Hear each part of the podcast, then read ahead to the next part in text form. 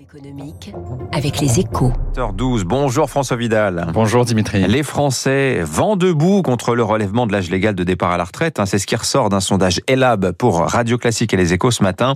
Ils sont en effet, François, 80% à s'opposer à la mesure. Euh, de quoi convaincre le chef de l'État de renoncer définitivement au projet de réforme des pensions d'après vous? Je ne pense pas qu'Emmanuel Macron s'attendait à un plébiscite sur le sujet. Hein. Euh, historiquement, les Français n'ont jamais vu d'un bon œil la perspective de devoir travailler plus longtemps. C'est d'ailleurs ce qui explique que les réformes des retraites tournent toujours au bras de fer dans notre pays. Mais ce sondage pourrait effectivement finir de le convaincre qu'il est urgent d'attendre, hein, car si une majorité de personnes interrogées souhaitent le maintien de l'âge de départ à 62 ans, ils sont un tiers désormais à vouloir l'abaisser. C'est 9 points de plus qu'il y a deux ans.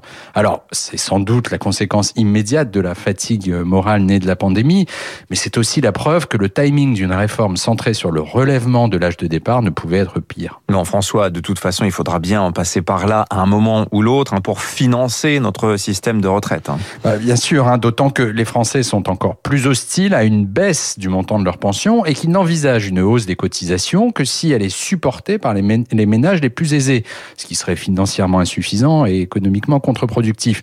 Mais pour faire bouger les lignes sur la question de l'âge. Une campagne présidentielle ne sera pas de trop. Elle seule donnerait à un Emmanuel Macron réélu la légitimité nécessaire pour agir sur les retraites, comme il avait pu le faire sur le droit du travail à l'automne 2017.